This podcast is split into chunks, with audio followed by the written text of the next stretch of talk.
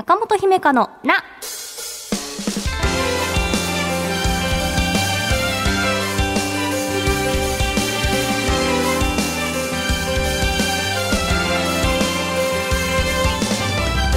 心理カウンセラーの中本姫香です。今回はこんなメッセージから。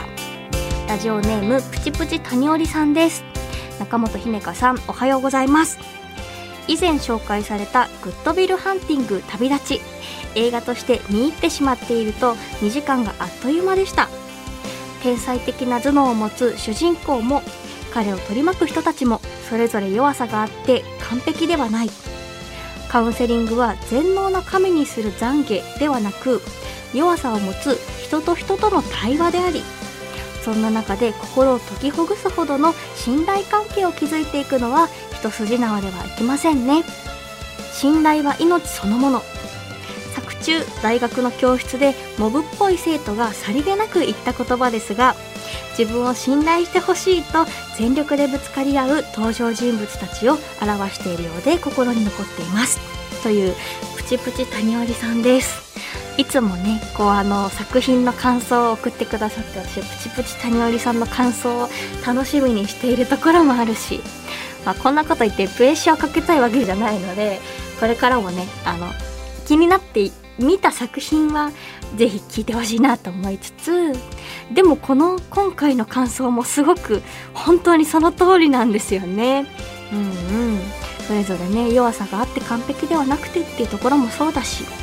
うん、そう作中の大学の教室で心理学の授業やっていた描写でしたかね。信頼は命そのもの。ってうん、なんかね人が一人では生きていけないんだなっていうことですよね。あの私も感想を読んで改めて作品を思い出してその通りだなと思いました。うまくまとめてくださってありがとうございます、えー、中本姫香のな最後までお付き合いください。私への質問も大募集中です。中本姫香のな姫香セレクション。私が見た映画や読んだ本、漫画などから生き方や考え方、カウンセリングのヒントになるかもと思った作品を紹介するコーナーです。今回のテーマはこちら。超筋トレが最強のソリューションである。筋肉が人生を変える超科学的な理由。という、新ね、カウンセラーのラジオで筋トレの話を今からしますよ。メンタルの話もちゃんとしますよ。はい。えっ、ー、と、えー、作者はテストステロンさん、えー、久保孝文さんです。え文教社から2018年4月27日発売の本です。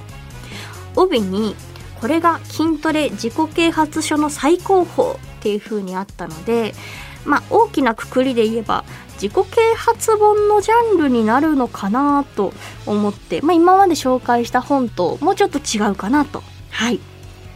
このね、一冊の中にテストステロンさんの金言と、そしてその研究者の久保先生が解説するエビデンスで説得力マシマシっていう感じがするんですけれどもね。中でもこうカウンセラー的目線でお話しするならこう第1章の「死にたくなったら筋トレが真実である理由」と第8章「自信がない人は筋トレをしろ」は特にメンタル面の効果もよく書かれているのでおすすめです。皆さん筋トレしますかね？はい。本の構成をざっくり解説しますね。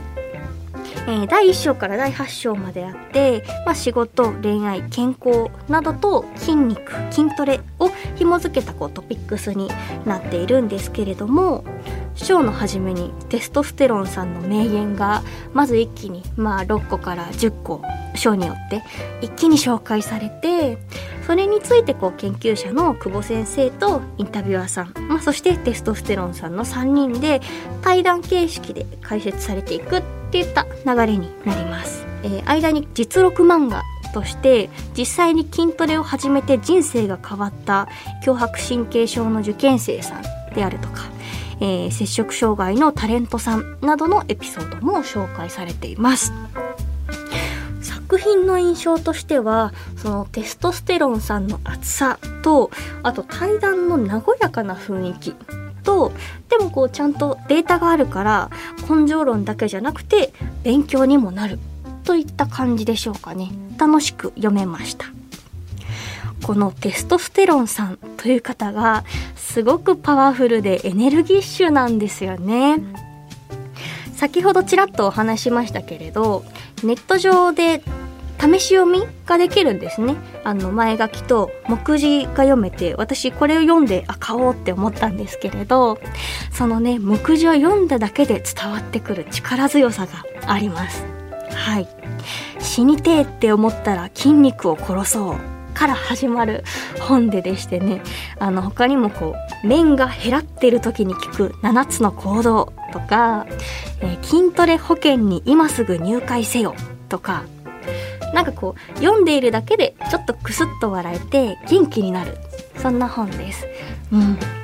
なるほどなって思いすぎて私は何枚スマホであの写真をページね撮ったかわからないぐらいなるほどなって思ったんですけれどその中でも特にうんって思ったのはやりがいや達成感は辛さの先にあるっていう言葉ですね。これはその8章のあの自信につながるような言葉の中で紹介されていたんですけどね。やる気が起きなくてもやれと。やる前は気が進まなくてもジムで筋トレして後悔する人山登って山頂で後悔する人マラソン完走して後悔する人はいないっておっしゃっていて正論だなというかね。富士登山して山頂で来なきゃよかったっていう人はきっといないんだろうなっていうふうに、うん、思いました。私もね今ジムに通っているんですがもともと運動が好きな人ではないので毎回そのちょっと渋るんです。家を出る前に。あ外暑そうだなとかめんどくさいなとかね。うん、でもそれを乗り越えてトレーニングが終わった時には毎回今日も頑張ったな自分偉いなって思えるので今の自分にとってはあのジムに通うっていうのがあのフィジカルだけではなくてメンタルケアにもなっているなっていうふうに感じています。でなんで今回そのこの本を紹介しようと思ったかっていうとそのトレーニングを最近してるって話は以前にラジオでしたんですけれどその際にそのエビデンスがはっきり言えなくてなんかあくまで私の主観でしか話ができなかったなっていうふうにその収録した後思ったんですよね。それであの勉強しようと思ってこの本を手に取りました。はい、作品の中で様々な研究が紹介されていたんですが例えばその筋トレによって分泌される代表的なホルモンが、えテストステロン、えセロトニンドーパミンなどと言われていてこれらの働きによって心の安定や多幸感がアップするよとか。セロトニンとかは私前にちょっと話しましたがねこう別名幸せホルモンと呼ばれているもので、これがこう分泌されにくくなってくると心の病気につながってくることがあるよっていう話だったんですけれどそれがね筋トレによって分泌が促されるんですってね。うんうん、っ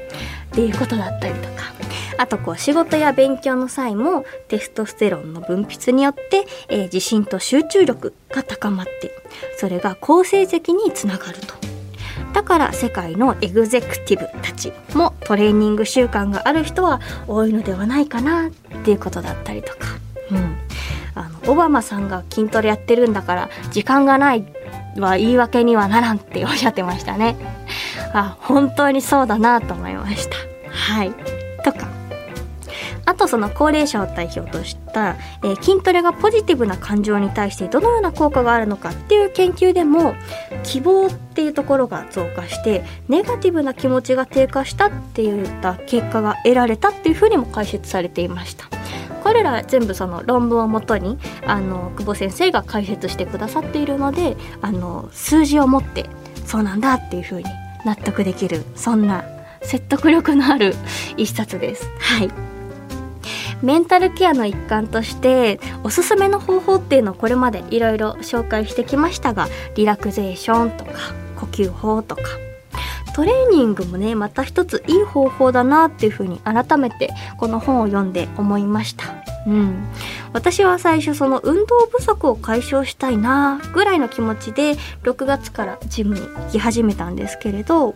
なんだかすごくね心も健康になっている気がするって感じるようになったんですね。うん、その理由というかその以前ラジオで説明できなかった答えがこの本にはたくさん載っていました。うん、なんか読んだだけで元気になった気がするんですけれどテストステロンさんはねあのもう本はいいから置いてトレーニングしろっていう風に最後でおっしゃっていたので皆さんもね読んで終わりではなくて